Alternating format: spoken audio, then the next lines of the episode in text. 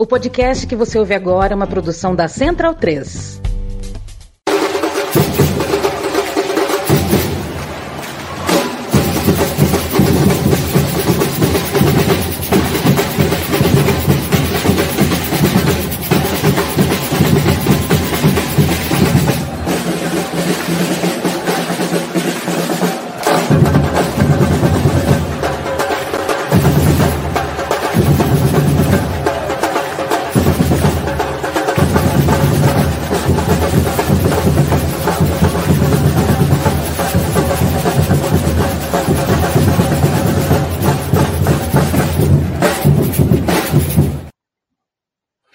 Salve, amigo de O na Bancada, O A na Bancada, O em A na Bancada.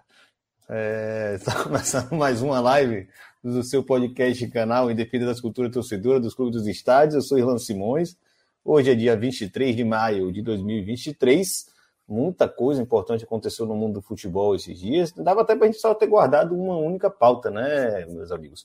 Porque tem muita muitos meandros por aí. Inclusive, hoje a gente vou nem me preocupar com aquela rigidez que a gente tem do, da, dos blocos de 30 minutos, né? Porque os outros temas são menos, né? Assim, é, é, não sei, menos factuais, vamos dizer assim. E o primeiro que a gente vai ter querer tratar, estamos esperando nosso convidado.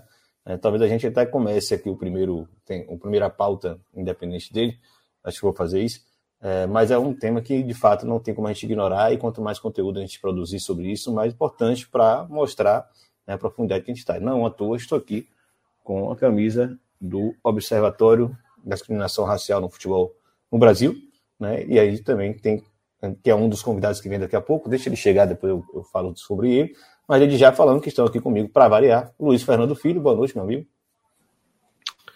Boa noite, meu amigo. Boa noite a todo mundo que está aí na live, todo mundo que está nos ouvindo também no podcast, né, da Central 3. Uh, ah, cara, parece que, agora parando para refletir nesse começo, parece que a gente viveu umas duas semanas nos últimos três, quatro dias, desde o, desde o final de semana, episódio específico que a gente vai comentar aqui, né. Então, agora falando isso, parece que a gente viveu umas duas semanas e, e os dias parece que estão muito longos, né. Mas, uh, ainda bem que a gente conta aqui com vários carros-chefes aqui, né? Tanto o Ilan, é, tanto o Carlos também, e que representa a galera do Copa Além da Copa também. A gente está lá trabalhando também pelo África Manda, pelo África Mamba, pelo Pontrelance também. A gente consegue trazer vários, uh, vários lados de um mesmo assunto e, e complementando junto, a gente se torna literalmente um megazord mesmo do futebol e da política, como já diz o, o Felipe Nobre Figueiredo.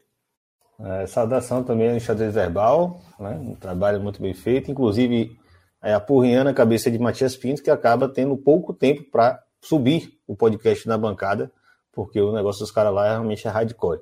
Mas estamos aqui e já agradecendo também a audiência de vocês. Não consegui nem abrir aqui ainda o, o, o, o zap da linha de transmissão para chamar o povo, né, apesar que estamos ao vivo, mas vamos conseguir. E aqui também estão comigo essa semana, Carlos Massari, é, a gente, eu nem lembro qual, qual dos temas você vai pegar, Carlos, mas tem tema hoje, né? Manda ver. Boa noite, pessoal. Bom dia, boa tarde para você que está escutando o podcast.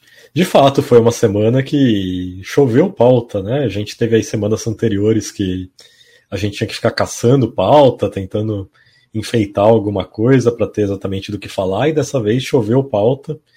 E além de, de tudo que a gente tem para falar sobre o que aconteceu na Espanha, eu vou trazer para vocês o assunto da Marcha do Silêncio no Uruguai, um assunto também interessantíssimo ali, que ajuda muito a gente a pensar como os nossos vizinhos pensam os períodos de ditadura militar que eles viveram e como é diferente do que acontece aqui no Brasil.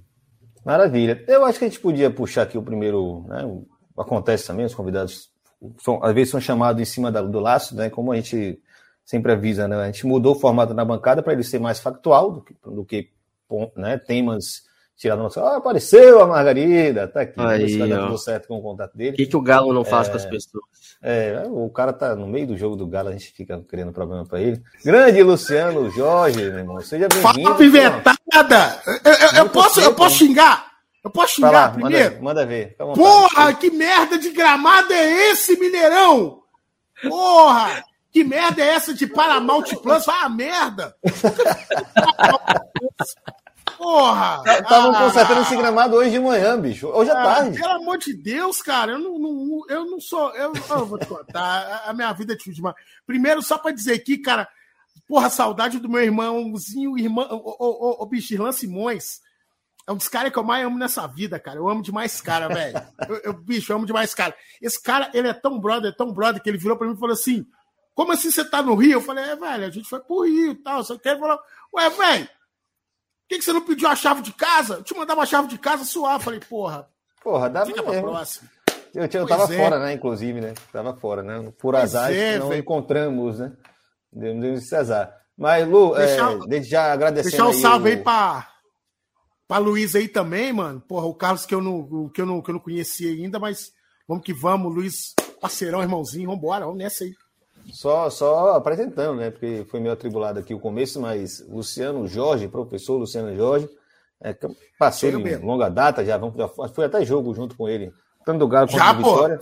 Nossa, é... Sarilã Simões é o maior pé frio Tomou uma porrada lá no, no, no, no Horto, né? Pé frio. eu um... levei um monte de pé frio. Eu, levei, eu tomei um gol para cada pé frio que eu levei. Eram quatro, foi, quatro. Foi, foi, foi. É, verdade. E, e aí, pô, o cara, com essa construção toda, né? A militância dele no movimento negro, todas essas pautas importantes que a gente sempre dá atenção aqui na bancada, também é membro do Observatório da Discriminação Racial no Futebol Brasileiro. Né? Eu sempre confundo o nome, porque mudou, né? O nome original era Observatório do Racismo no Futebol, aí teve uma atualização para ficar mais adequado. Mas enfim, depois você aprende direitinho.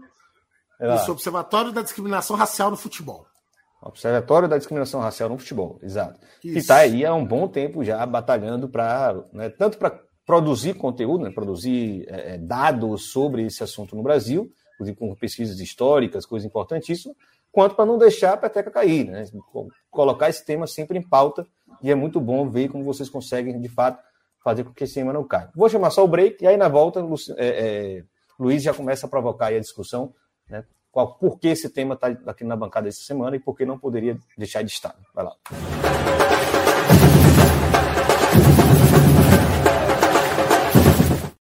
Bem, vamos à, à, pauta principal, né? É, todo mundo, todo mundo, a não ser que a, a seja uma pessoa que não esteja consumindo TV, internet, seja por fora, ou tenha chegado, sei lá, hoje de viagem do Alasca, talvez, acho que até no Alasca, alguém saberia do que aconteceu em Valência e Real Madrid, o caso, o caso do Vinícius Júnior, né?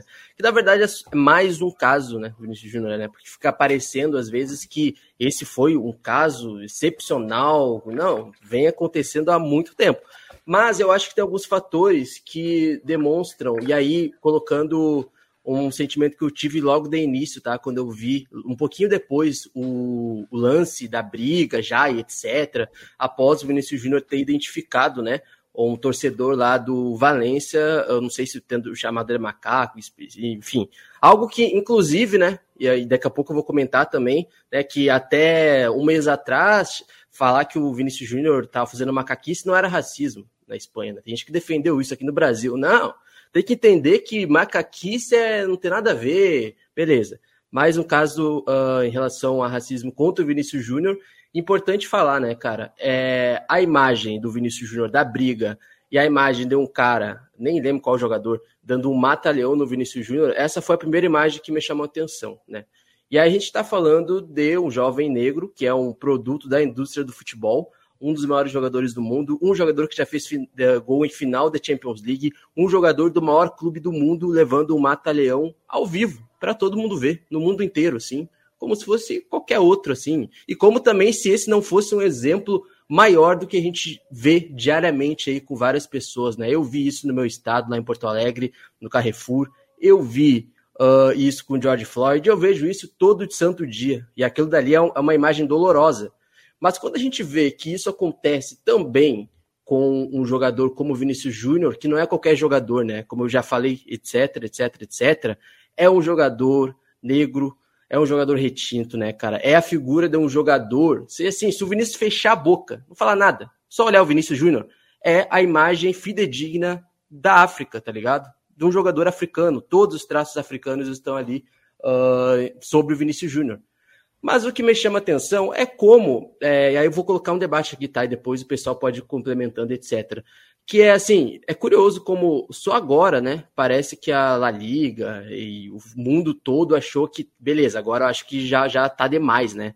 Porque assim, tava bonito, né? Quando o principal programa esportivo da Espanha, o El Chiringuito, é, incendiou o debate né, de racismo contra o, o Vinícius Júnior, uh, relativizou né, como os incendi... principais Luiz, só, só, só falando. Incendiou o debate de racismo, não incendiou o ataque a Vinícius Júnior, dizendo que não se tratava de um racismo, né? Só para deixar mais clara a discussão. Perfeito, perfeito. E aqui no Brasil, aqui no Brasil, né, falavam, né? Não, é racismo estrutural. Coitado do professor Silvio Nascimento, né? Que tem que aguentar isso. Que tudo é racismo estrutural agora, ninguém quer admitir que é racista aqui no Brasil. Mas o fato, o fato, o que me chamou a atenção é, primeiro, uh, o Vinícius Júnior, por ser quem é, por ser um jogador do Real Madrid, né? Uh, e pelo fato é, de todo esse debate ser gerado a partir do domingo, entre aspas, é, colocando como se fosse algo só da La Liga, e aqui a gente vai discutir porque tem várias camadas, mas como se a imprensa não fizesse parte disso, né? E é importante a gente falar isso, porque historicamente, independente tá, se é na Espanha, se é no Brasil, se é em qualquer outro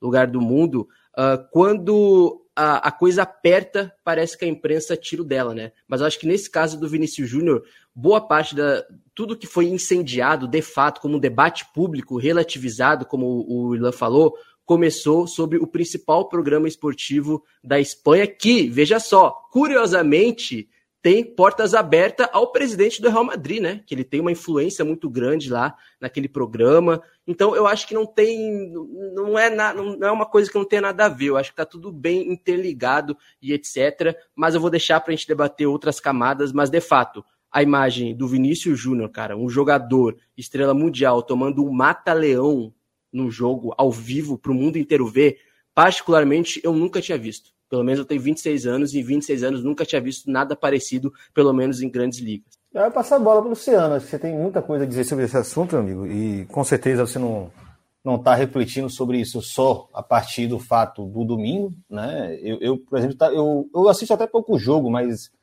é, foi a coincidência de ter topado assistir, porque conheço uma história do Valência, né? Teve protesto de novo contra o Peterlin aquele dia, e parece que, sei lá, bateu uma coisa assim, uma, uma sei lá, uma intuição do tipo, vai dar merda, porque eu sei qual, o que, é que tem ali atrás daquele gol, né, que é o Iomos, é, não é apenas Iomos, a cidade de Valência é muito famosa por ser racista, é bom lembrar disso, por ter muito racista, apesar de existirem grupos né, que combatem o racismo na torcida do Valência, é sempre bom a gente frisar essas coisas, as coisas são muito mais complexas no futebol, né, futebol é coisa de multidão, mas aquele fundo de gol estava na cara de que alguma coisa acontecia ali. E aí foi impressionante como né, o Vinícius Júnior teve aquela, aquela, coragem de parar. Né? Ele praticamente parou o jogo e começou a apontar um dos muitos. Né? Eu chamava de mono, mas provavelmente ouvir a ofensa é muito difícil no estádio, que em tudo é barulhento. Mas ele viu o gesto e aí ele apontou o sujeito. Então, Luciano, fica muito à vontade para discorrer suas reflexões sobre esse tema e também, obviamente, no próprio observatório e, se possível, até né, o que tá, então, tá, tem sido pensado de ação, inclusive com essa interlocução com o governo que existe hoje. Finalmente temos um governo, inclusive, democrático. Né? Em primeiro lugar, o primeiro engraçadinho que vem com palhaçada com o Galo que tá perdendo de 1x0 vai ver comigo. Já tô avisando logo de uma vez, hein? É o gramado, tô, é o gramado. Hoje não, hein? Tô bom não, hein? Pô, o Atlético esse ano, cara, vidas e vidas, mas tá bom. Vamos, chat, vamos lá. Então, cara, vamos lá, né? Ponto de partida. É, bom, aqui na bancada a gente sempre teve espaço, né? Pô, o Luiz está aí direto aí também. Então, né? Na bancada, o, o debate é a ordem do dia, né? É, então, é, é, esse acho que é o primeiro ponto importante. Eu estava conversando isso com uma amiga agora, e aí ela tá dizendo assim, porra, a gente só aparece quando o caso estoura, né? E aí é isso mesmo. E aí, obviamente, cara, é importante dizer isso, né? é importante que a gente seja presente para poder falar sobre, cara. É, é, é, sei lá, isso, isso a, sei lá, eu lembro quando foi o caso do grafite. Quando foi o caso do grafite 2012, 2009? Acho que foi até antes. Foi acho que antes, até acho que 2006. Vou pesquisar. É, vamos, vamos aí, vamos aí. 2004, foi por aí, eu acho. É, por aí, eu acho que é 2004, né? É, é, é, é, São Paulo e. Esqueci qual que é o. 2005. Era na Libertadores. Né? Quilmes. Libertadores contra, contra o Quilmes, né? Quilmes, né? Vamos lá, quanto Aqui. tempo a gente tinha? E aí eu lembro como, cara, quem lembra? Leandro, Leandro de Sábato, só para ajudar Leandro a galera. De Sábato. Leandro de Sábato, 15 é. anos em 2020, é, exatamente. É, olha, uhum. olha só, quem lembra da, daquele caso, por exemplo, é, lembra da, da forma como a imprensa esportiva brasileira, à época, acompanhou? Acompanhou de uma forma que hoje quem está fazendo isso é a direita brasileira. A direita brasileira está tentando nadar de braçada nessa parada para poder dizer assim, é, né? Agora é fácil apontar o dedo, né, para fora, né? Né, para poder dizer que é absurdo e tal, não sei o quê, né? E deixar de olhar isso enquanto, né, enquanto um problema, uh, vamos dizer assim, né, um problema doméstico, né? É, mas acho que tem alguns elementos aí para a gente pensar, assim, né? Que eu tenho refletido muito nisso já faz algumas, alguns meses, assim, né? Que são os casos do Vinícius. Vamos lá. Quando tem aquela vez que eles colocam um boneco do Vinícius, né? É, enforcado, né? Pô, tá aí. Os jornalistas estão aí, né? Entendem muito mais de semiótica do que eu, mas vamos lá, né? Aquilo não é meramente um, um, uma boneca, cara. Aquilo é uma boneca inflável, cara. Os caras usavam uma boneca inflável para poder vestir a camisa no Vinícius Júnior e enforcar. Então, assim, é, é, é, é, o ápice da perversão do corpo negro, cara. E aí, obviamente, eu estava conversando isso com os meus alunos do sexto ano. Eu cheguei na sala do sexto ano hoje. Aí o meu aluno, a gente veio trocando uma ideia, porque eu já vinha conversando isso com eles e tal. E aí meu aluno, ele olhou para mim e falou assim, não, professor, você viu o que, que rolou com o Vinícius Júnior e tal? Então, tipo, na hora eles já sacaram já e, e já vieram trocar uma ideia. Eu chamava atenção para isso, né? Para eles que é o seguinte, cara, que é a questão desse corpo pendurado, fazendo inclusive um diálogo com a Billie Holiday para poder falar sobre o, o, o, fruto estranho, né? Que, que, que, encontrado nas árvores e tal. Isso é, isso é, é muito emblemático, inclusive a forma como enraiza o, o o racismo na Europa, né? E aí da gente lembrar, inclusive, que o racismo é uma invenção branca, né? E uma invenção europeia, inclusive. É...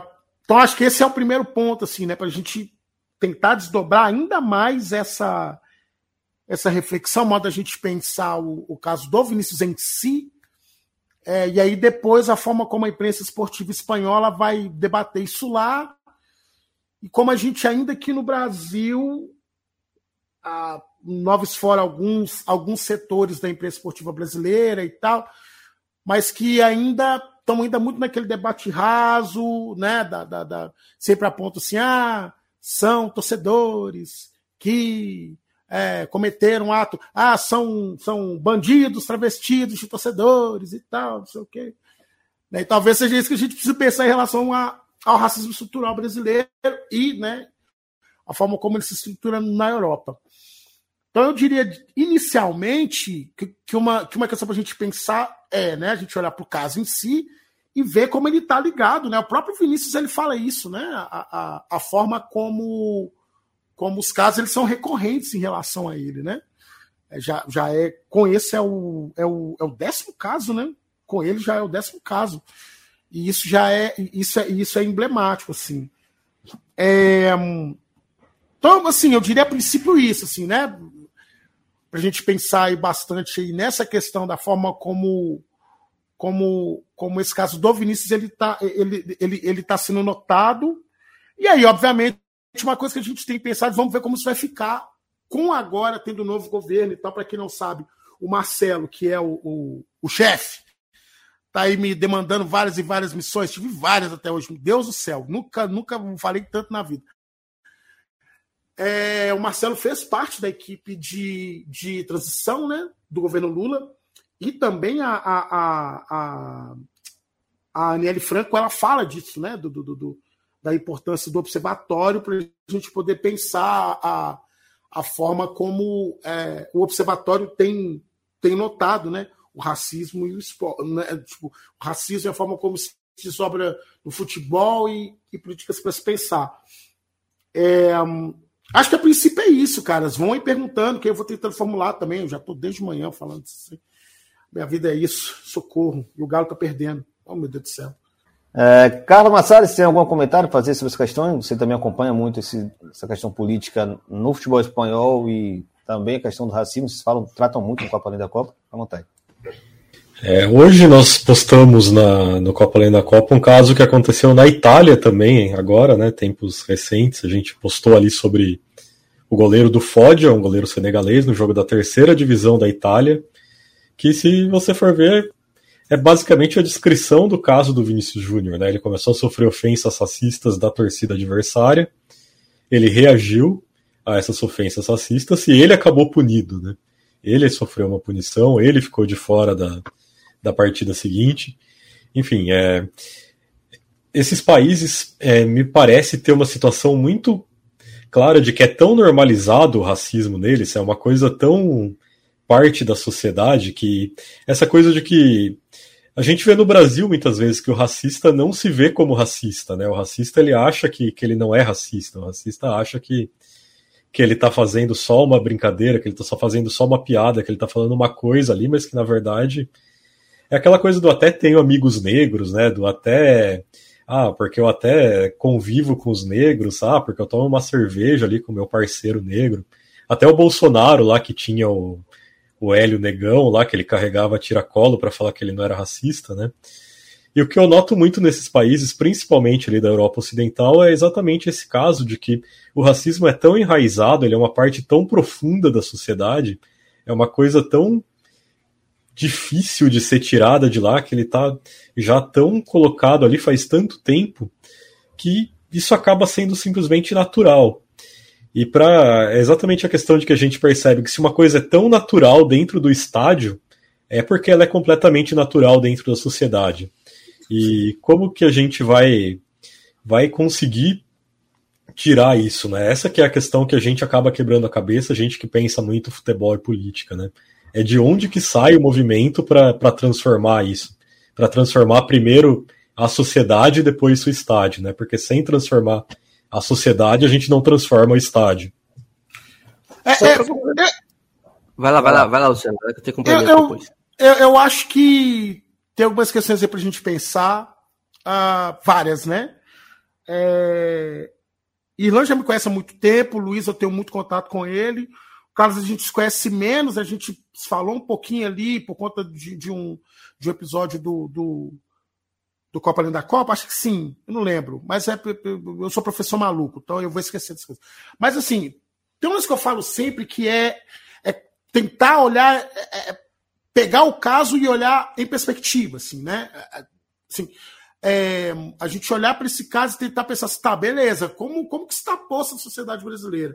E aí o caso lembra bem disso, assim, né? Que a forma como está naturalizado no estádio europeu, mas também está ainda naturalizado no, nos estados brasileiros, assim, né? Basta lembrar que, é, por exemplo, a gente, a, a, a gente ainda não tem uma, uma política né, orgânica para se pensar né, forma de se combater o racismo no futebol. Né? A gente ainda está tá Assim, a gente está em, um, em um processo melhor né, em relação à Europa? Acho que sim, né? Porque a gente. É, é, e aí acho é importante ressaltar, inclusive, o lugar do, do, do observatório, porque já são nove anos de, de, de, de corre, e aí eu, eu, eu afirmo isso tranquilamente que uh, uh, existe o futebol brasileiro antes e depois do observatório, assim, não tenho dúvida nenhuma disso, assim, né? É, então, acho que esse, esse, esse, é, é, esse é mais um ponto importante, assim, né? E para pensar em Brasil, e o Ilan sabe bem disso, porque, eu, porque a gente trocou muita ideia sobre isso, a, a, imprensa esportiva, inclusive brasileira, ela é muito ainda inspirada em Mário Filho, assim, eu faço isso muito. Assim. E, e, isso não é ruim, assim, né? Porque Mário Filho ele é fundamental para se pensar o futebol brasileiro e também para tentar se pensar né, a, a, a sociedade brasileira, inclusive. Mas se a gente só para ali no negro no futebol brasileiro, que é o, o, o livro importante e, e, é um clássico para os estudos sobre, sobre futebol, a gente não vai notar que o próprio Mário Filho passa a naturalizar a forma como o futebol é notado é, nesse entendimento, por exemplo, da ofensa, assim, né? Então a fala dele mais ou menos assim, no negro no futebol brasileiro.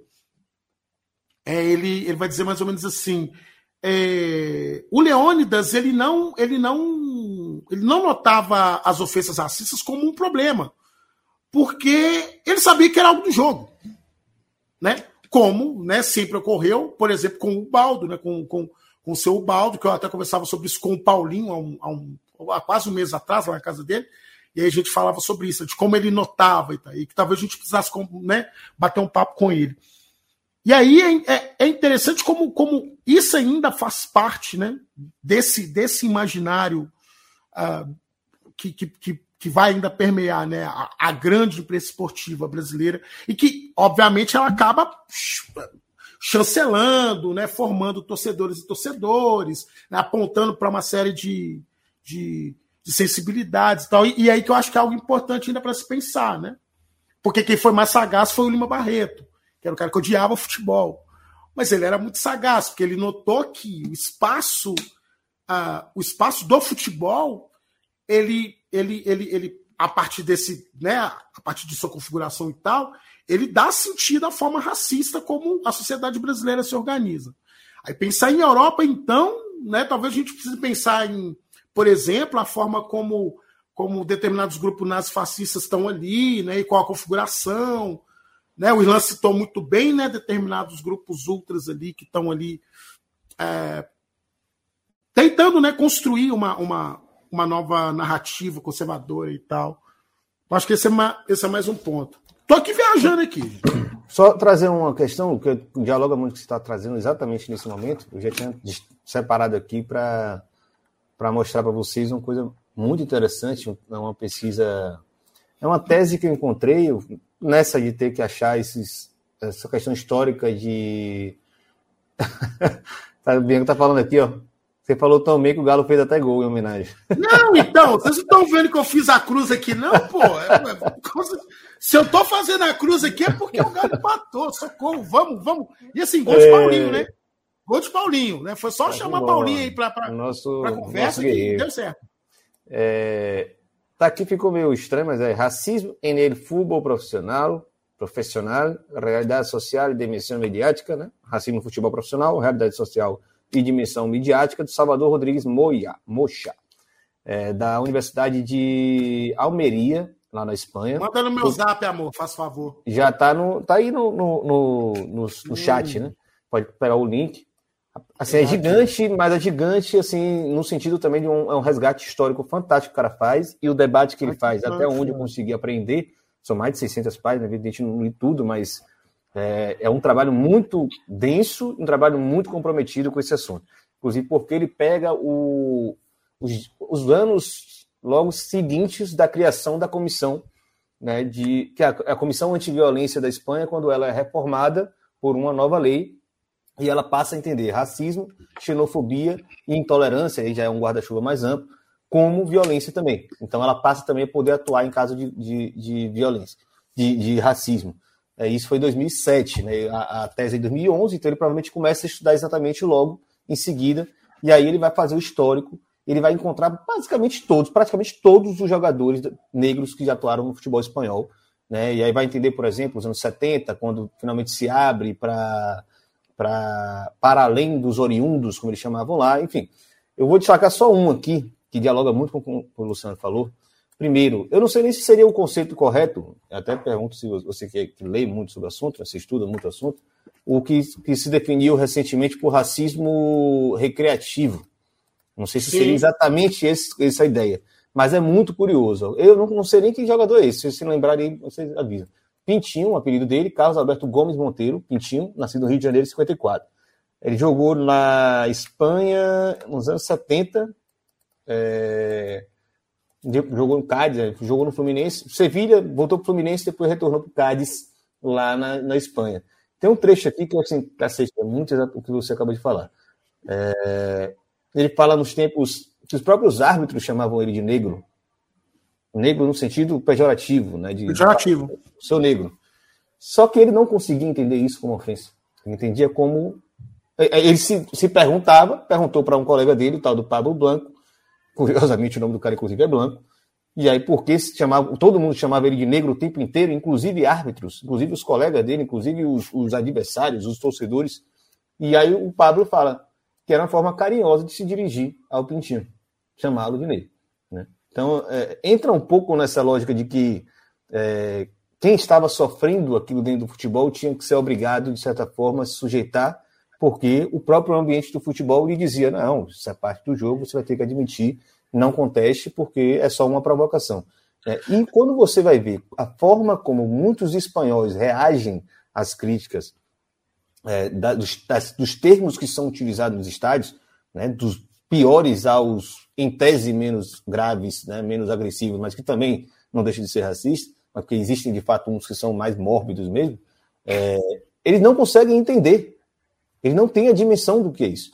Ou caso aconteça, ele até tem uma dimensão do que é racismo e ele se diga antirracista, ou de uma organização que combate o racismo na Espanha, ele também não entende o que é o racismo como uma forma geral de, de estruturação da sociedade.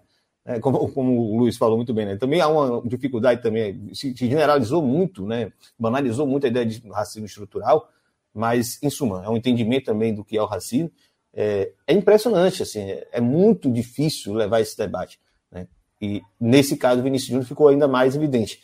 É, o, o, o, torcedor do Valência hoje, mesmo o que não é um facho racista tal, mas é tão introjetado, tão formado numa cultura racista, que ele se preocupa mais hoje em, em responder a tudo que está acontecendo, dizendo não, a Espanha não é um país racista, não, o Valência não é um, um clube racista, não, o Mestágia não é um estádio racista, é, é uma minoria. São Vamos lá, de fato não é 42 mil pessoas, a gente sabe disso, mas não é esse tipo de atitude que você tem que tomar no momento desse.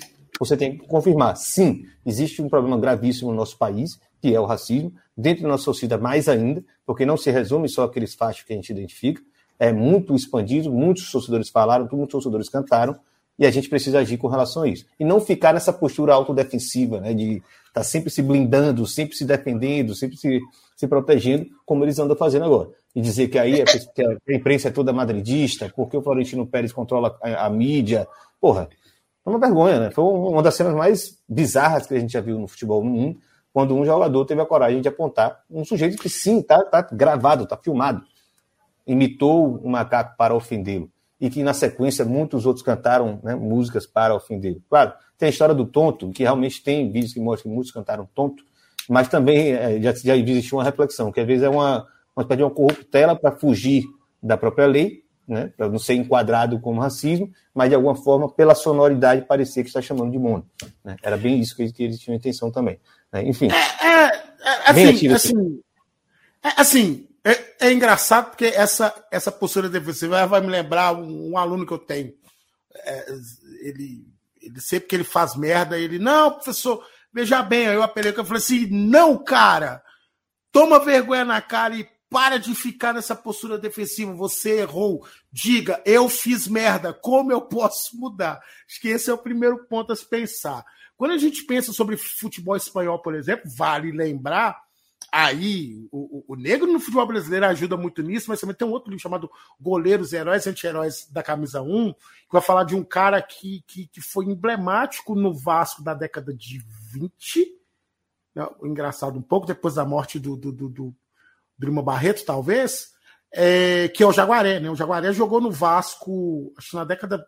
Acho que na década de 20, 30, é, e ele não fica é, o Vasco vai fazer uma, uma, uma excursão na Europa, joga em Portugal, aí vai jogar na Espanha, ficam na Espanha Fausto e Jaguaré. Né? Fausto, Maravilha Negra e tal. Até saiu o livro dele pela, pela, pela Corner e tal. É, e aí, depois disso, uh, Jaguaré não fica o trecho da tese de Jaguaré. Ah, sim, é. olha lá. É, porque, ah, nessa, ah. época, nessa época era proibido ter jogador estrangeiro, né? Eles jogaram é, amistosos né? pelo, pelo Barcelona. Né? Sim. Aí Fausto e Jaguaré não ficam no Barcelona, né? E se eu não me engano, na época, o, o, o goleiro do Barcelona é o que leva o, o, nome do, do, do título para melhor goleiro, né? No Campeonato Espanhol, que é o. Esqueci o nome dele que é o primeiro grande goleiro é, do Barcelona, tá? esqueci o nome dele. Acaba que ele não fica, e aí ele vai fazer história no Olympique de Marselha. E aí lá ele vira o primeiro, o primeiro goleiro a bater pênalti e tal. Ele, ele, era uma puta atração em campo, aquela coisa toda, né? E Jaguaré. E aí uma outra coisa que a gente precisa pensar também e que acho que cabe uma reflexão bem aprofundada, porque é, é, o primeiro jogador negro a marcar um gol pelo Atlético de Bilbao foi, foi há muito pouco tempo, né? Você tem. Você, acho que isso é o quê? Jack Williams, é... né? Que agora se naturalizou. Eu acho que foi o Williams, é. é não, acho que, acho que, acho que. é, é, porque o, o irmão dele. O Nhaque joga pela Espanha, não é? Não? E o irmão dele joga por Gana? É o contrário. O Nico, que é o mais novo, joga é pela né? Espanha. Né? Isso, é, mas joga tá pela Espanha, Nhaque. Não, não é, é isso mesmo? É o Nhaque que é, né? É ele que é, isso. vai ser o, o primeiro. E, pô, e, e tá aí, o, o, o, irmão mais novo dele jogou a Copa do Mundo agora, cara. Quer dizer, isso é, isso é, isso é um debate para se pensar um pouco a forma como. E aí, dizer isso, por exemplo, não é atentar contra a necessidade de independência básica, não é isso, mas é pensar essa essa essa complexidade étnico-racial, assim, que é algo que eu acho importante da gente refletir sobre, né? É, então, acho que esse, esse, esse é mais ou menos pensar assim, né, em relação principalmente ao futebol espanhol. E mais do que isso, gente, se eu estiver falando demais, vocês me cortam, vocês me conhecem, vocês sabem que eu, que eu falo para caralho. Convidado é, para isso mesmo, pode falar. Tem uma, tem, tem uma parada que é. Vamos lá, quando a gente teve os confrontos aqui né, em 13 e 14 da Polícia Militar com manifestantes né, durante as campanhas de, de, de, de, de 13 e tal, 13 depois 14, é, 14 foi bem menor e tal. É, o primeiro momento em que houve confronto, né, teve um confronto entre, entre, entre, entre manifestantes e polícia, né, e força, e força policial. E antes de, de, de 13 tinha sido justamente na Espanha em 82, né? Que é o Sindicato de Solidariedade contra a, a, a polícia que ainda era franquista, né? E, pô, eu sou de 82, cara. Então, assim, lá se vão 40 anos agora, né? Quer dizer, ainda existe na Espanha uma estrutura de sentimento que vai apontar para esse lugar ainda, né? Eu não sei como tá isso, né? Em, em... Parece que. Me corrija aí, gente. O, o, o, o, presidente da Liga Espanhola ele tem uma relação com, com a com a direita espanhola? Como é que é isso? Pouca eu, não. Eu tive eco até... Pouca não, né? Pois é. Então, assim, Tem pra caralho. Não, ele, ele atualmente é apoiador do Vox, que é um, estádio, é um, é um, é um partido mais novo, não um partido recente, que vem exatamente para meio que repaginar essa direita espanhola mais franquista para uma coisa mais moderna, né? redes sociais, etc., como está acontecendo no mundo inteiro. Mas logo no fim do franquismo, quando estava ali na, na, na transição democrática, como se dizia, existia uma iniciativa de um partido chamado Força Nova, né, Força Nova, que era exatamente um partido que tinha o interesse de centralizar o franquismo. Assim, o, o franquismo estava ali, ia se dispersar né, depois do fim do próprio franquismo, e a ideia do, desse Força Nova era exatamente concentrar essa turma e ser o herdeiro legítimo do franquismo. Então, assim, a, a relação dele com o franquismo é muito visceral, não é pouco, não. Ele não, era, é claro, ele né? ainda era jovem à época. Inclusive, ele já deu uma entrevista recente sobre isso. Ele falou assim: ah, eu, eu, eu, eu se fosse para ser, se for para ser chamado de franquista, porque eu sou conservador e é, valorizo a nossa a nacionalidade e, e, sou religioso, tudo bem, eu era identificado com o partido sim, porque ele tinha essas características, eu só não era violento. Ele fala isso porque o partido acabou em 82, porque os membros do partido mataram, assassinaram, sequestraram muita gente. Né? Comunistas, socialistas, sindicalistas, anarquistas, etc. Mataram muita gente. Tacaram fogo em prédio. Enfim, o partido acabou porque os caras não tinham mais como seguir vivo. É, a verdade é essa. Mas eles estão vivos. E vale é lembrar, e vale lembrar, mano, que assim, que, que é, é, durante a Guerra Civil Espanhola, aliás, é, é, é, essa fala do Henrique, ela é assim, né? Cirúrgica, assim, mama firme, assim, né? É, Vale lembrar que durante a Guerra Civil Espanhola, e aí, e aí por isso, inclusive, o, o comentário em relação a, a, a, a, a boneca inflável e tal, que eu acho que vale mais ainda, que durante a Guerra Civil Espanhola, Federico Garcia Lorca ele é assassinado.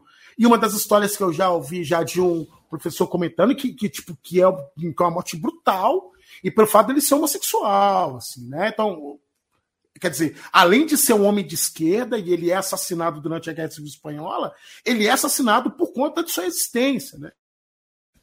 Daí vai ser a mesma coisa que vai matar Walter Benjamin, que vai matar Mark Bloch e essa turma toda aí. Tem uma, um, um, fator importante também nessa, nessa relação do, do franquismo, né? E por isso eu, eu, fiz questão de.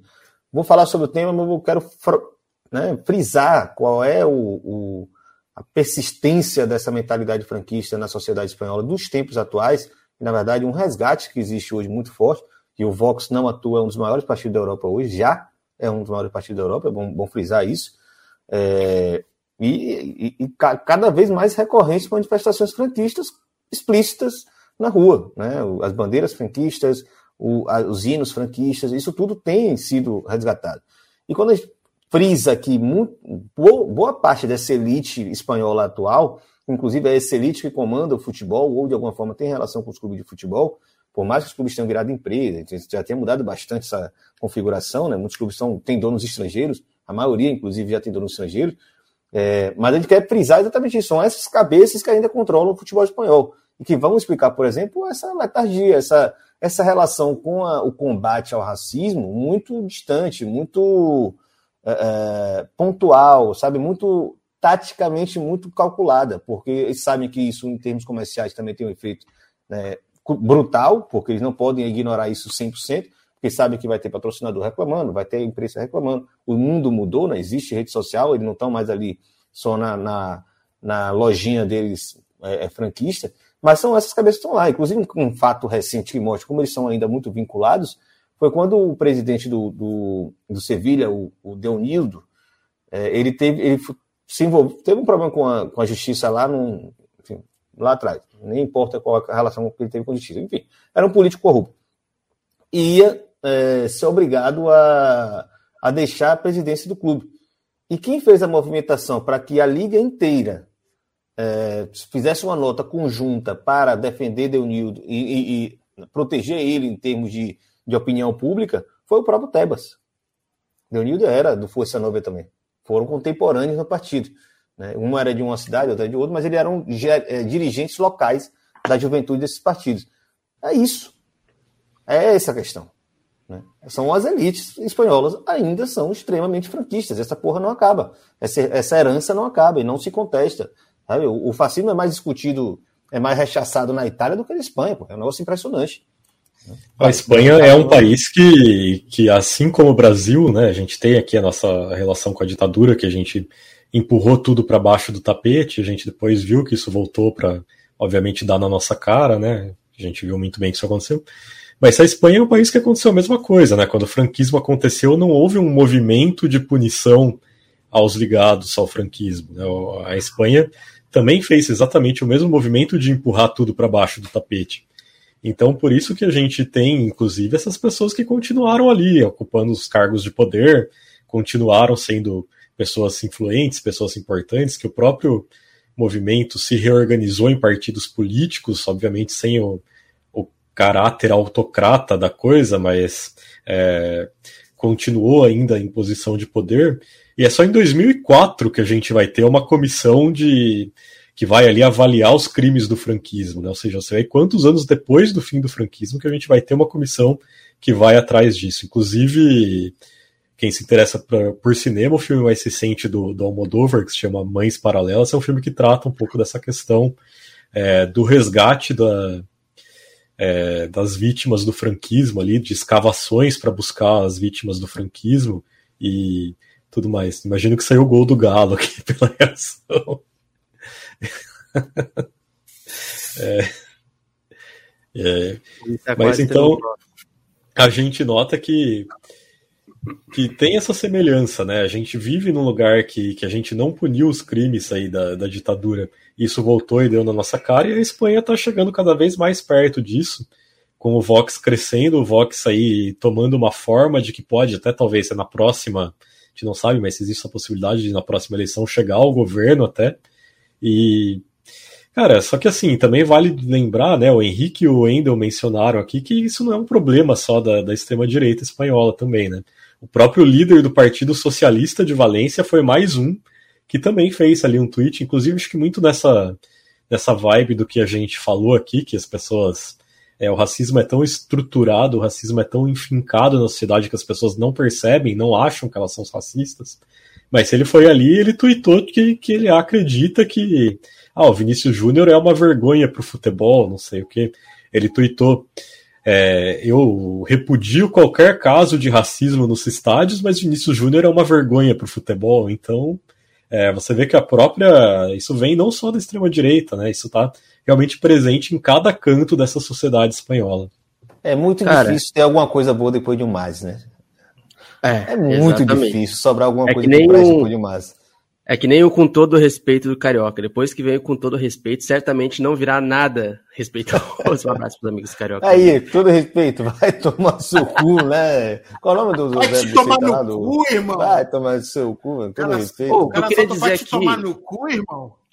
O que eu queria dizer aqui, inclusive, é uma questão importante, tá? O lance do racismo recreativo, e aí trazendo uma reflexão bem, bem, bem curta, e depois fazendo uma reflexão ainda mais curta sobre uh, os racismos na Espanha. Sobre racismo recreativo, se eu não me engano, é o Dilson José Moreira. Tem um livro. Acho que ele. Não sei se ele é o inventor do uhum. termo, mas ele é. Tu conhece, né, Luciano? É esse mesmo, né? Ah, tá. Tá aqui em é casa, nessa, eu, é, cara, é nessa mesma, te, na mesma série que tem o um livro do racismo estrutural de Silvio, né? Isso, ah, então tá, é. É a coleção, né? A coleção Feminismos Plurais, lá da, lá da Djamil, vão ter vários livros, entre eles o do, o do professor Adilson. Não, é isso que eu queria falar, porque assim, uh, tem, eu acho que a nossa geração aqui no Brasil mesmo, a, a, gente tem uma. Como a internet chegou, a gente tem uma dificuldade, entre aspas, não, verdadeira, mas nem entre aspas, que é essa perda de referência nas coisas, né? E eu, pô, mais do que nunca tenho uh, ouvidos mais velhos, né? As mais velhas. Tenho ido até a Sueli Carneiro, tenho escutado mais, tenho lido mais. Inclusive o, o, programa Mano a Mano com a Sueli Carneiro, uma aula, uma aula até para a gente voltar para a base aqui sobre reflexões uh, sobre racismo, tá ligado? A gente precisa de um pé na porta mesmo para entender a situação. E no caso da Espanha, cara, é curioso, né? Porque a gente está falando, assim, vamos tipificar um pouquinho para esse livro aí, é, essas obras aí, é exatamente ali, ó, Racismo Recreativo, Adilson Moreira. E, e, essas obras aí são muito importantes, né, cara, para a história, assim, da discussão sobre racismo, teoricamente falando, no Brasil. E, na, e no Marrocos, cara, é importante falar, né? Porque a gente, se a gente for tipificar um pouco os racismos, né? Colocar ali o racismo antinegro, no caso é, do Vinícius Júnior, de tantos outros, mas se a gente colocar também racismos no geral, a gente vê que a Espanha tem uma dificuldade gigantesca de lidar, por exemplo, com a comunidade de marroquinos, né? Lembrando que eu até tuitei na época da Copa do Mundo que antes de Brasil e Marrocos colocaram a cabeça de um javali sem vida, na porta de uma sinagoga, se não me engano, dizendo vamos caçar os mouros. Então, assim, não é que a Espanha virou racista agora, virou esse ano, nos últimos anos, com sim, o Vinícius Júnior. A Espanha tem problemas assim, uhum. assim, históricos, com racismos gerais, né? E a gente está falando de uma comunidade, por exemplo, marroquina, dando só um exemplo, né? É, que é gigantesca, se eu não me engano, é a maior comunidade que tem na Espanha de marroquinos e tal, uh, que é um país que fica do lado ali, né? Digamos assim. Uh, pra gente, e aí tem, tem também a figura do avanço da extrema-direita nesses discursos uh, e nesses casos aí de racismo contra é, muçulmanos, árabes, especial, especialmente mais marroquinos, que é algo que está bastante incrustado. Só para é, contemporaneizar esse caso sobre racismo contra é, norte-africanos, árabes na Espanha, porque também é uma coisa bem forte. Só é, para que você e, falou. Sim Oi, ah, só rapidinho, só botar informação, porque eu acho bacana ah. isso também. O, naquela tese lá tem um registro desse sujeito aqui, ó. O, o nome dele é difícil pra cacete. É o Bin né? É o Larbi Bin Barek. Isso. Larb, Larbi Ben Barek. Foi um dos primeiros jogadores é, é, de cor, não vamos falar assim como os espanhóis falavam à época, e gerou muito, muito conflito, porque eh, na época ainda existia. Isso foi 51. É, existia eh, a, a, regra né, que impedia que jogadores que não fossem espanhóis ou filhos de espanhóis atuassem pelos clubes espanhóis, né, na La Liga, em La Liga, etc. É, e ele era marroquino, então de alguma forma é, entrou na, numa geração de jogadores que tinham seus passaportes meio que adulterados ali para poder serem vistos como oriundos. E ele foi, segundo a tese, né, ele foi o primeiro choque cultural que o futebol espanhol recebeu. por, pelo fato de falar árabe, pelo fato de ser muçulmano e pelo fato de ter a pele negra. É, e eu imagino que, pelo, pelo menos pelas feições dele, muito provavelmente ele é um berbere, né? Um, é um, é um amazigh, né? Imagino, né? Eu estou aqui supondo, porque bom, os traços são diferentes, né? A pele é bem mais escura. E acabou sendo um ídolo total lá. Mas o que esse sujeito sofreu, o que esse rapaz sofreu é, dentro da Espanha foi brincadeira, né? Só para mostrar que tem essa relação também com o Marrocos, existia essa relação de, de ocupação de, de território, né? E, e, existiu essa migração para jogar também lá. Então talvez foi o primeiro, primeiras barreiras foram quebradas por africanos, de fato. Né? Não vou lembrar disso aí. É, e, e, aí acho que é importante, Luiz estava chamando a atenção, é, mas eu diria que a Península Ibérica tem uma grande dificuldade. Assim, né? Portugal é a mesma coisa, né? É, vai ser exatamente isso que, que, que a Grada Quilomba vai falar e tal, né? Ela, ela, ela toca nesse elemento, e quando a gente nota os portugueses, cara, os portugueses, uma dificuldade monstruosa em, em em notar tudo isso, né? Então, é, e aí é importante lembrar, né, relembrar, na verdade, que a gente está falando né, dos grandes colonizadores do nosso continente, né, cara? Assim, né? E, e, e, se a gente vive toda essa toda essa essa necropolítica, vamos dizer assim, né, parte dela é oriunda dessas dessas tradições. O que dirá, inclusive, é, é, em todo processo de ocupação da Península Ibérica e tudo mais, né? Algumas tentativas de apagamento e tal.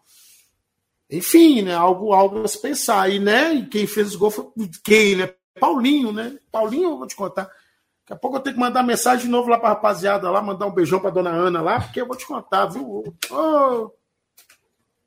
Vou, vou. Não sei se você tem mais alguns comentários para fazer, né? A gente, a gente, como combinamos lá no começo, é, vamos, iria, já iríamos estourar meia hora, né, porque, pela importância do assunto, também pela presença dos nossos convidados mais que especial aqui.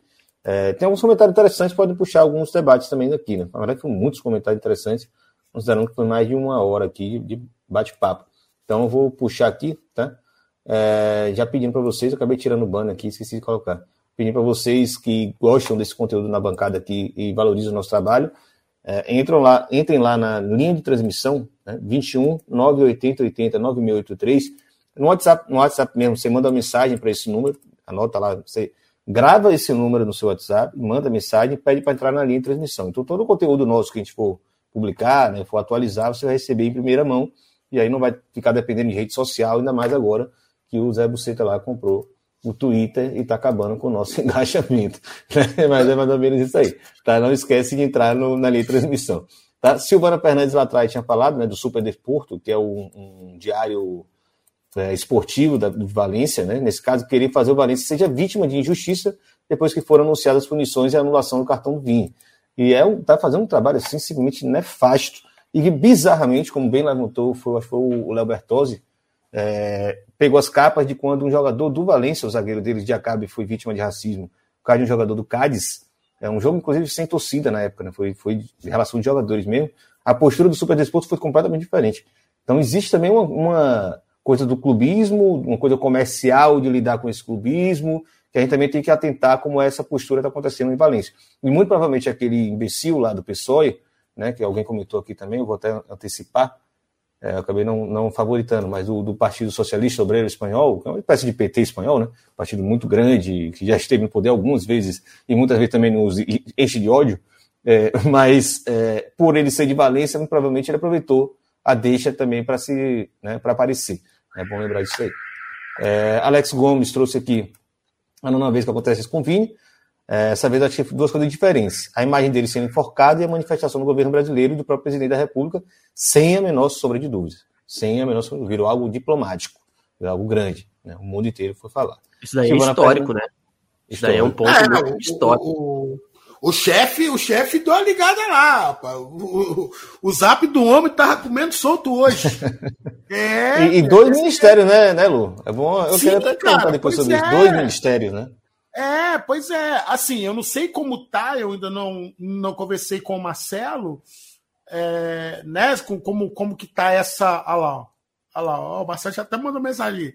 É, mas acho que, acho que é algo a se pensar aí, né? A forma como como dessa vez, diferente do outro governo, obviamente, isso é, isso é, isso é nítido, né? houve um, um, outro, um outro entendimento, até inclusive em relação a, a outros casos ainda durante o governo Lula, governo Dilma, hoje em dia é, é, se tem um, um, um, avanço importante em relação a essas pautas. Né? É, exato. Deixa eu puxar os outros aqui. Inclusive o Galo virou, hein? Agora tô, tô... Virou! Você, você não me viu aqui fazendo. Pô, fiz aqui a cruz aqui. É muita informação. Ficar na gestão aqui de uma live é difícil, é, é muita informação. É, não, é Silvana lembrou, né? Pior mesmo Gabriel Paulista, que ele fala que chamaram o Vini de tonto e não por aquela ofensa racista.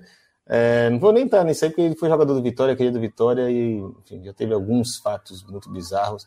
E tem que ser muito burro ou muito escroto, e aí eu acho que existe o benefício da dívida, da, da dívida, da dúvida, é, se ele é, foi burro ou extremamente escroto em botar uma foto do estádio logo depois de tudo isso ter acontecido, considerando que era, sim, de fato, um dia de comemoração de 100 anos do estádio Mestário, né? que é um, para um estádio é muita coisa, ainda mais nesse caso do Valência. É, Bianca, falar que é só, entre aspas, racismo estrutural é fácil, entender que faz parte da estrutura, de tal estrutura que é complicado, sem dúvida.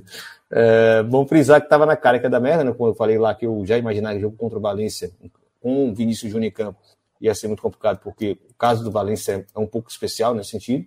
É, mas Vini não fez nada de errado, de fato, pelo contrário. Foi corajoso do início ao fim, enfrentou essencialmente um exército sozinho.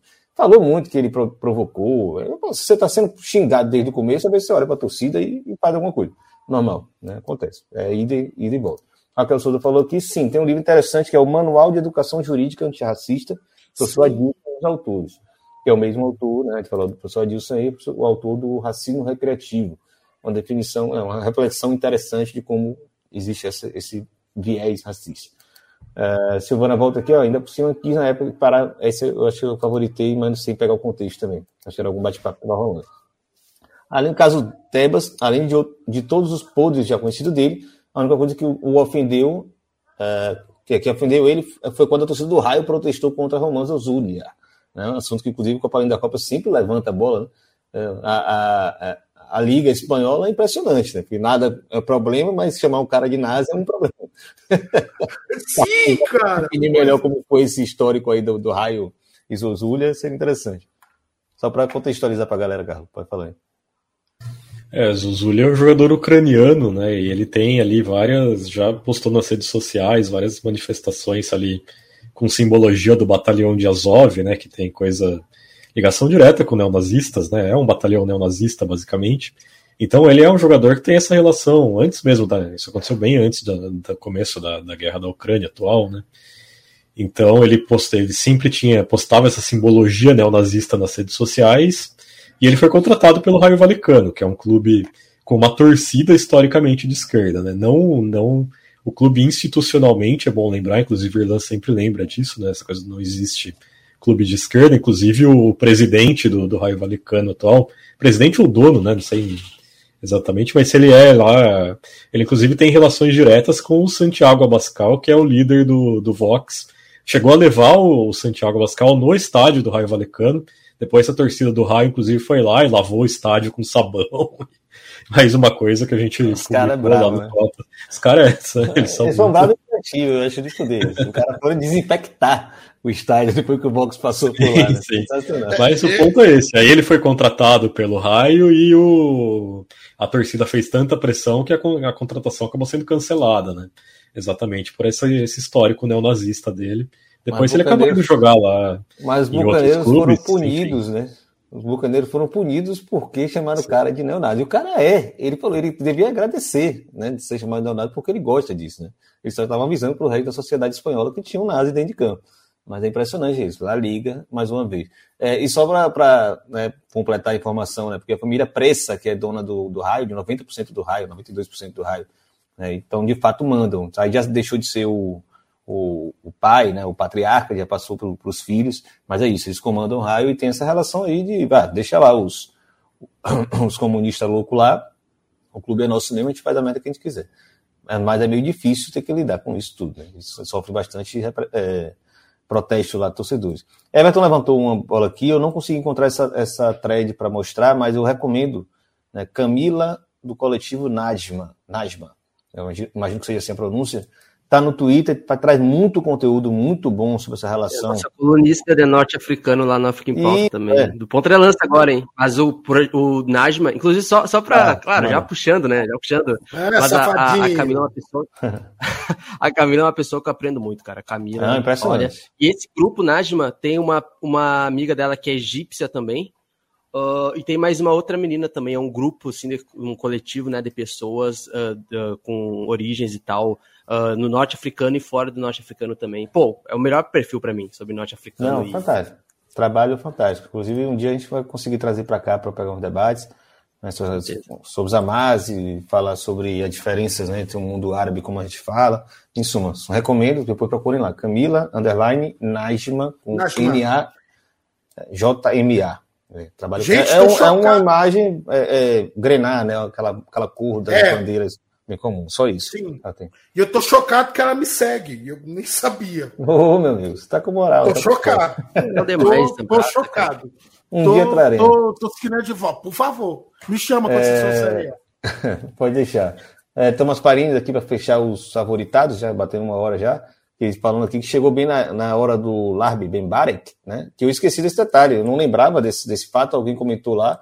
O próprio Pelé falou: se eu sou rei, Ben Barek é Deus. Né? Imagina o tamanho do cara, né? a importância que ele tinha no futebol naquela época, e obviamente não passou batido pelo racismo na Espanha. Alguns, se tiver mais alguns comentários, depois eu levanto, viu, galera? Vou só virar a chave aqui, que a gente tem outros assuntos que eu não queria deixar de falar, vão ser mais curtinhos, mas 15 minutinhos para a gente falar disso aí, eu acho que dá tempo vai falar com o Carlos Massari aqui sobre o que está acontecendo no Uruguai. Seja sócio do Clube na Bancada. Acesse www.padrim.com.br barra na bancada e saiba como colaborar com o nosso trabalho. Carlos, manda ver, explica o que está acontecendo aí na Marcha do Silêncio no Uruguai. Enfim, é, sábado a gente teve a Marcha do Silêncio no Uruguai, sábado, dia 20 de maio, essa é a data anual da, da Marcha do Silêncio. E o que é a Marcha do Silêncio? Né? É um dia no Uruguai que os manifestantes saem às ruas e eles vão pedir ali por memória, é, verdade, justiça, enfim, aos desaparecidos durante a ditadura militar do Uruguai. A ditadura militar, cívico-militar, na verdade, do Uruguai, foi uma ditadura que deixou muitos desaparecidos, muitas pessoas até hoje não sabem onde estão seus entes queridos, né? E é uma. Sempre existe essa, essa memória sobre o quanto é, digamos, é trágico você não saber o, o paradeiro de um ente querido seu, né? Você sabe que, que ele foi assassinado, você sabe que ele é, perdeu a vida durante é, esse período ditatorial, mas você não sabe onde estão os restos mortais, você não tem direito aos restos mortais desse seu ente querido. Isso é uma coisa que, que durante as ditaduras aconteceu muito, a gente teve muitos casos de, de pessoas que desapareceram durante, foram desaparecidas, na verdade, né, durante as ditaduras aqui da, da América do Sul, do, dos anos 60 e 70, ligadas aí à Operação Condor. E até hoje no Uruguai existe essa, essa marcha do silêncio que tem muita adesão. Eu acho que essa é a coisa mais legal sobre ela, é a gente falar sobre a adesão que a marcha do silêncio tem no Uruguai, sobre como os uruguaios se saem às ruas anualmente para lembrar essas pessoas que desapareceram durante esse período histórico. A gente publicou isso lá no Copa Além da Copa e a gente recebeu muitas mensagens né, de, de pessoas que estão no Uruguai, que moram no Uruguai, falando que elas ficam impressionadas com a adesão que a marcha tem. E a gente falou disso no Copa Além da Copa porque o futebol não, não fica de fora disso. Né? A gente tem jogadores de futebol que se manifestam, jogadores de futebol que falam sobre a marcha do silêncio, que vão às redes sociais, se perguntam, né? A, a frase, que é a frase central ali da marcha do silêncio, que é o Donde estão, né? Onde estão, se referindo às pessoas que desapareceram. A gente viu o Piquerez, lateral esquerdo do Palmeiras, tweetou lá Donde estão. A gente viu é, outros jogadores também bastante conhecidos, né? O Coates, zagueiro do, do Sporting, zagueiro que que é da seleção uruguaia, com frequência também tweetou sobre a Marcha do Silêncio. A gente vê clubes que são clubes também que têm um histórico de luta é, no Uruguai, como é o caso do, do Vidia Espanhola, né, que é um clube ali bem pequeno, mas que tem bastante esse, esse histórico de luta, e ele também sempre participa, né? O, Defensor Sporting, outro clube que tem uma certa história ali com a esquerda uruguaia, também sempre é, posta sobre isso. E a reflexão que fica, na minha opinião, sobre esse assunto é exatamente o que eu falei aqui há pouco, quando a gente estava comentando a Espanha. É sobre as formas diferentes de lidar com suas ditaduras que os países têm. A gente vê que, que na América do Sul, o Brasil talvez seja o país que, que mais varreu tudo para debaixo do tapete, que até hoje tem, tem muito medo, tem muito espinho para se falar sobre a ditadura militar que a gente teve aqui. Né? A gente não vê manifestações diretas sobre a ditadura com frequência, a gente não vê o povo é, sair nas ruas para falar sobre memória da ditadura com frequência. Enquanto isso, os nossos vizinhos lidam com isso de maneira muito diferente. O Uruguai é um que lida de maneira muito diferente, a Argentina lida de maneira muito diferente. Inclusive, em 2021, é, no Copa, a gente compilou ali todos os times da primeira divisão argentina, todos sem nenhuma exceção, no dia do, em março, que é o dia que se marca a memória da, da ditadura militar argentina, foram a. Todos os times da primeira divisão argentina publicaram nas suas redes sociais mensagens falando ditadura nunca mais, pedindo por memória, verdade e justiça. Então, isso é algo que ainda é inimaginável aqui no Brasil e é uma coisa para a gente realmente ver nossos vizinhos como espelho nessa maneira de como eles lidam com a ditadura militar, com a memória das ditaduras pelas quais eles passaram. Ô, ô, ô, ô Carlos, só para só comentar aí, cara, assim, duas coisas, assim, né? Primeiro, você está falando sobre a Argentina. Quando, quando eu e minha esposa a gente esteve no Chile, foi é, 2015, é, uma das coisas que a gente notou em Santiago era a existência de uma memória que ela não é meramente, isso é muito importante, uma, um cuidado é, é, de gestão de governo, né? Da memória, mas o modo como as pessoas em Santiago vivem a memória em relação à ditadura militar chilena. Assim.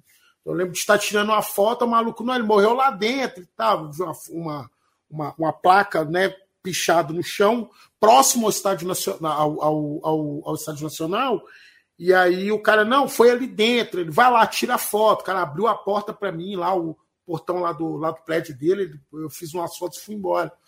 Né? Esse, esse é um ponto. E o segundo ponto, é, de como inclusive a gente não tem dado conta disso, é a forma como o antigo, o antigo governo né, lidou de forma completamente diferente com a questão da pandemia. Né?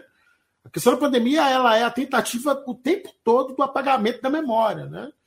É, é, então, a, esse é mais um elemento a se pensar. Né? Tá? Que a gente tem, nesse caso, uh, só para complementar, uh, o Carlos falou uma coisa muito interessante, né? É, os jogadores se posicionando, né? É interessante a gente ter um jogador que atua aqui no Brasil, Uruguai, né? Evidentemente, no, no caso do Piquerez, uh, falando abertamente, né? evidentemente que no Uruguai, como o, Marco, o Carlos falou, já é uma questão bem naturalizada, né? Eu acho que já fazem o quê? Mínimos 20, 25 anos, né, Carlos? Da marcha já?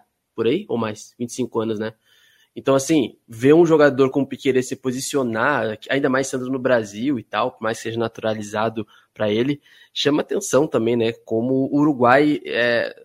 Assim, claro que não é também romantizar o Uruguai, etc, etc, né? Claro, tem toda uma questão, mas quando a gente percebe que o Brasil, como um gigante continental, que muitas vezes nem, nem, nem se vê como parte da, da, América, da, da América do Sul e da América Latina, muitas vezes, assim, por diversas questões práticas, assim, políticas ou não, é, a gente vê o que aconteceu na Argentina, acontece na Argentina anualmente, a gente vê o que acontece no Uruguai uh, anualmente, mas eu tenho a sensação que, de fato, na última década a gente regrediu ainda mais, né? Uh, nessa questão dos direitos humanos, assim, antes mesmo do, do tudo que antecedeu até chegar à, à penúltima eleição, se é a última, a penúltima eleição e quem se elegeu, né? Teve toda uma construção ali Uh, do, enfim, a gente teve aquele, aquele, aquela parada do impeachment lá, cara, é um marco histórico assim na política mundial, né? Aquela votação do a favor da família, do a favor do torturador e tal. Isso daí, para mim, é um, é um, marco, assim, gigantesco. Mas é impressionante como aqui no Brasil,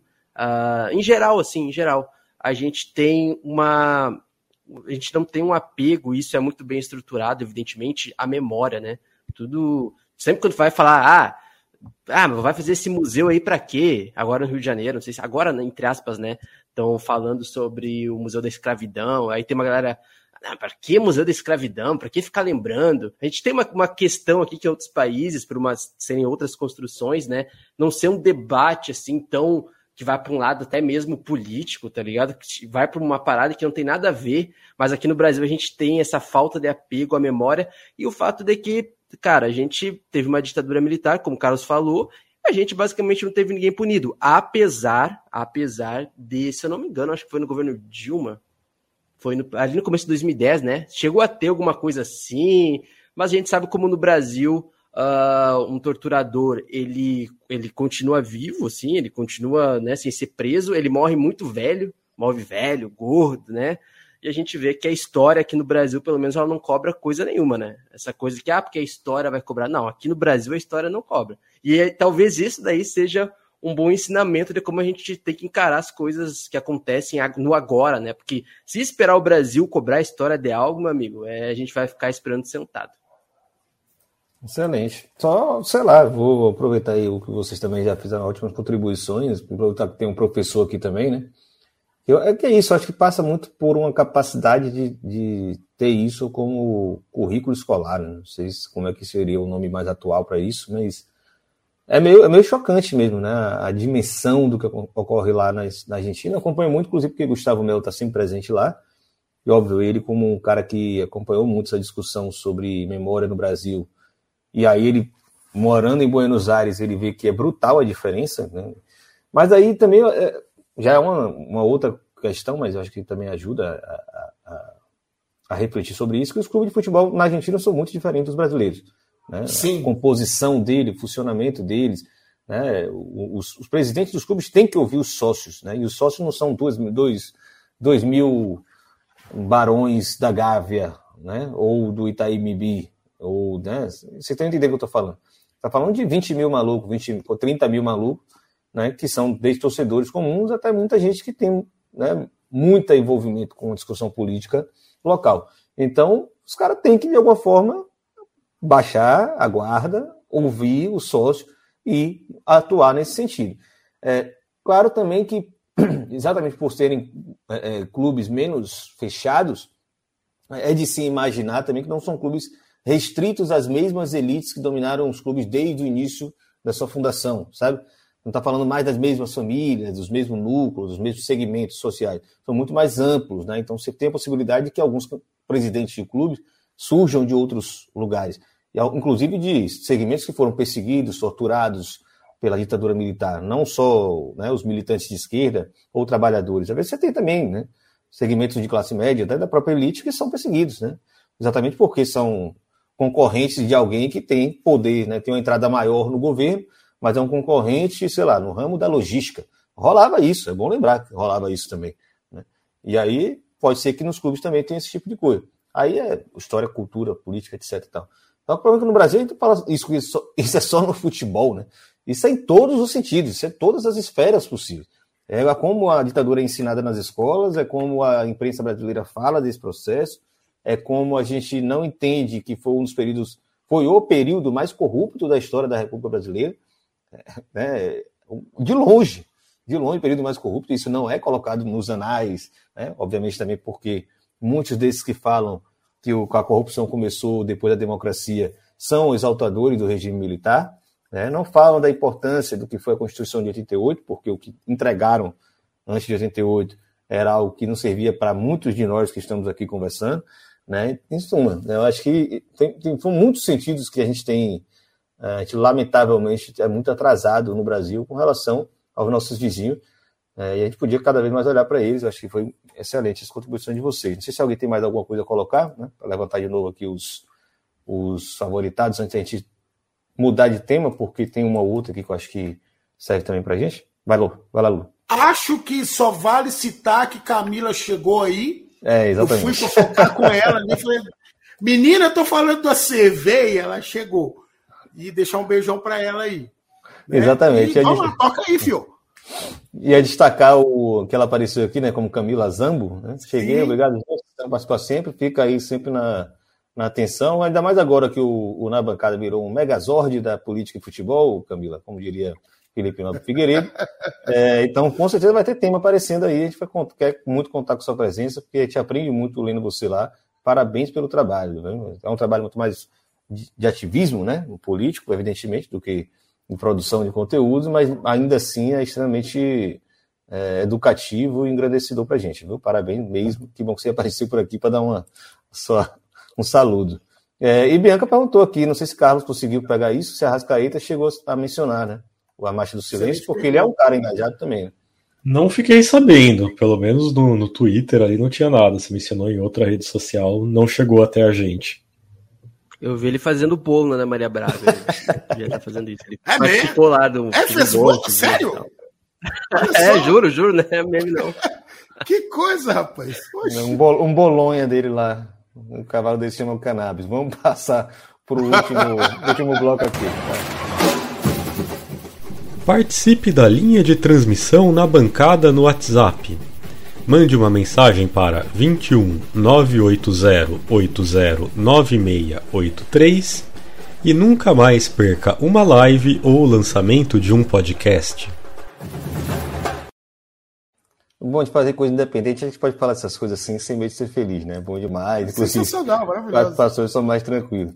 Então, é, para fechar, né, que tem um último tema, que é o caso da tragédia no estádio em El Salvador. É, pegar o nome do estádio aqui, o nome é até bonito, Cuscatlán. Né? Eu não sei exatamente se é algum dos povos é, locais ou se era alguma cidade, algum, algum logradouro importante né, dentro de El Salvador.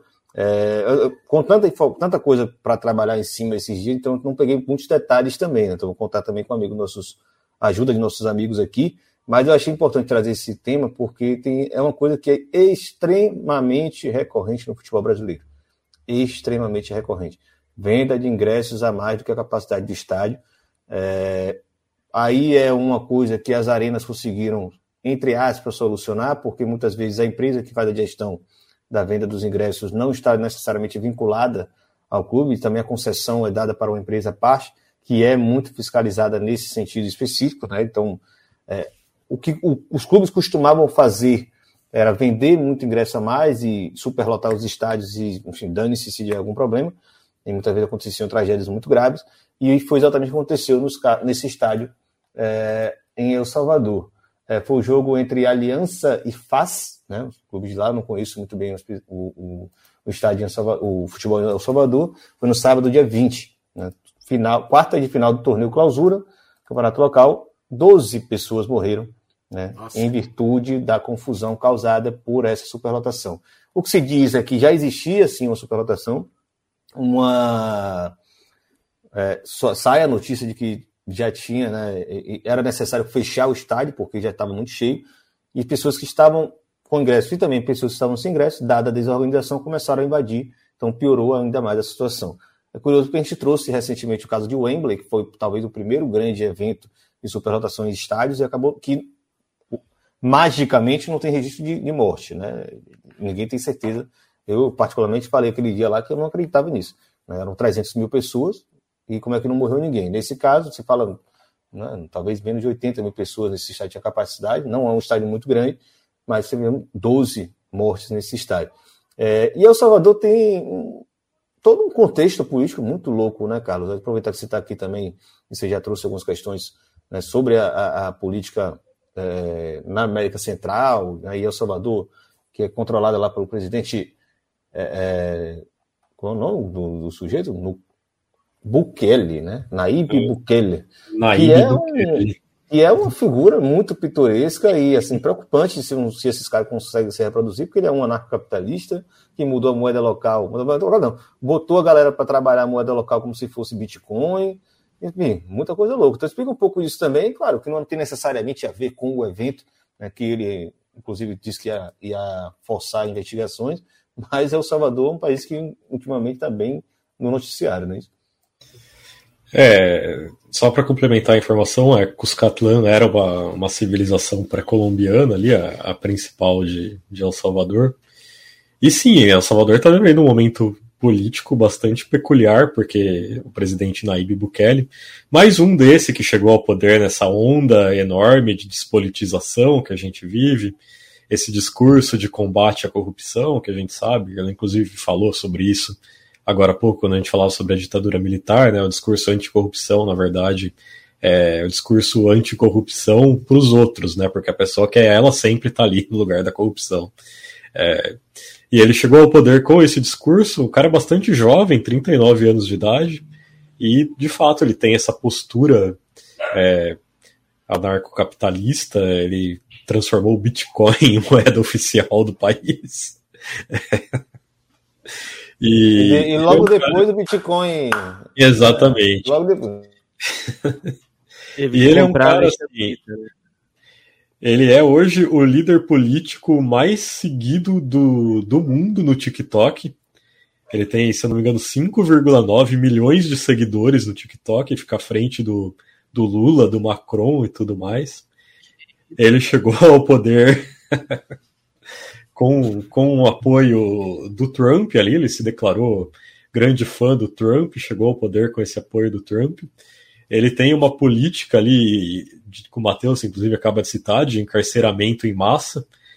Tem um, super problema de encarceramento em El Salvador hoje, mas ele teve é como base desse discurso dele é um discurso muito anti-violência, de resolver a questão da criminalidade em El Salvador, e para isso ele está fazendo essa, essa, esse encarceramento em massa no país. Mas ele tem essa coisa de ser um cara muito popular nas redes sociais, que ele tá sempre ali aparecendo nas redes sociais, fazendo é, coisas no TikTok, coisas da moda, trends do TikTok. Com isso ele tem essa, essa base absurda de seguidores, não só em El Salvador, como fora de El Salvador. Ele tem muitos seguidores do Panamá, do Equador, de vários países vizinhos ali.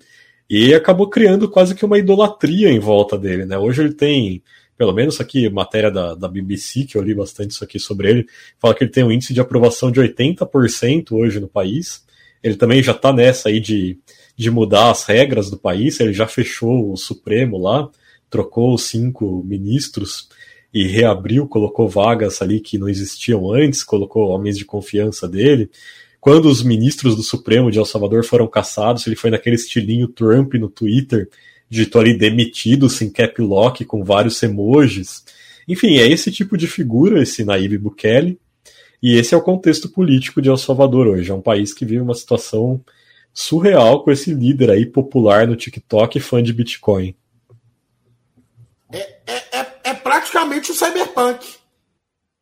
Se você não sabe que é cyberpunk, é isso. Alta tecnologia, baixa qualidade de vida e um fascista no governo. Socorro. Por aí.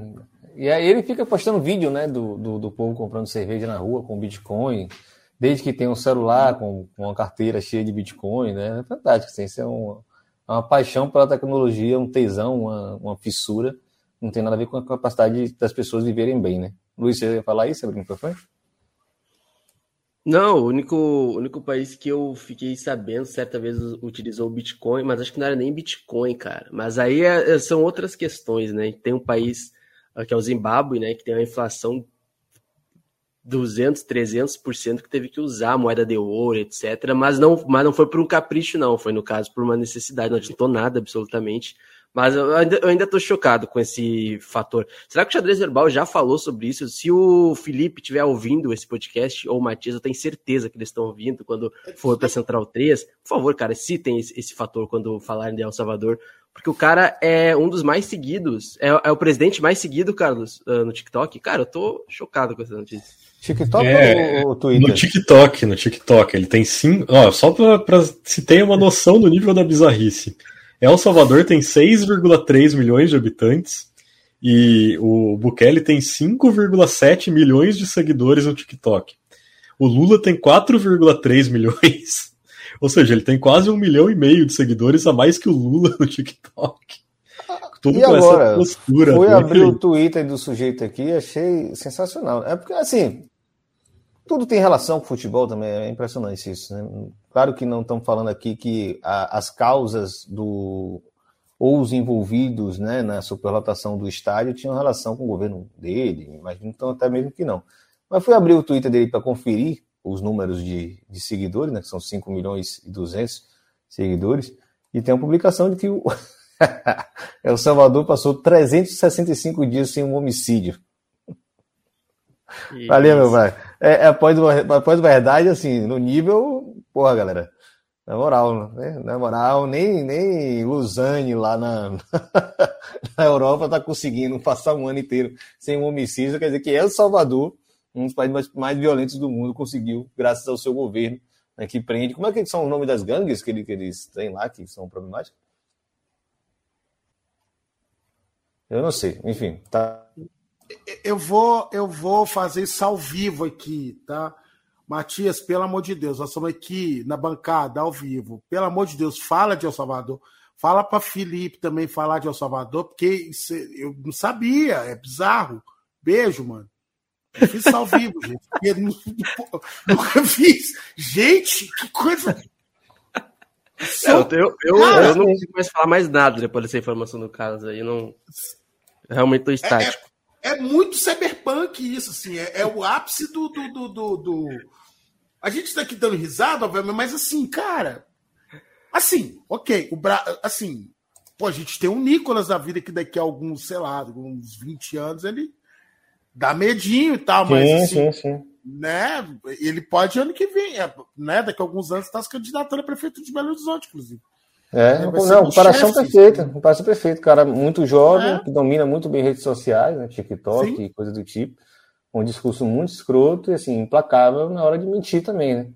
É, e aí o que, que, que Carlos falou muito bem, né? Não esquecer que por trás dessa, dessa dos emojis, da gracinha, ele está formando é, é, é forças, forças é, de repressão física, né, vamos falar assim, né, é, milícias, polícias, etc., que lhe servem, né? Então, assim, é um regime autocrata que já está dado, tá dado e não está aí no, no cenário dos, como é que os liberais gostam de falar, né, dos, dos índices de democracia no mundo, nunca aparece lá.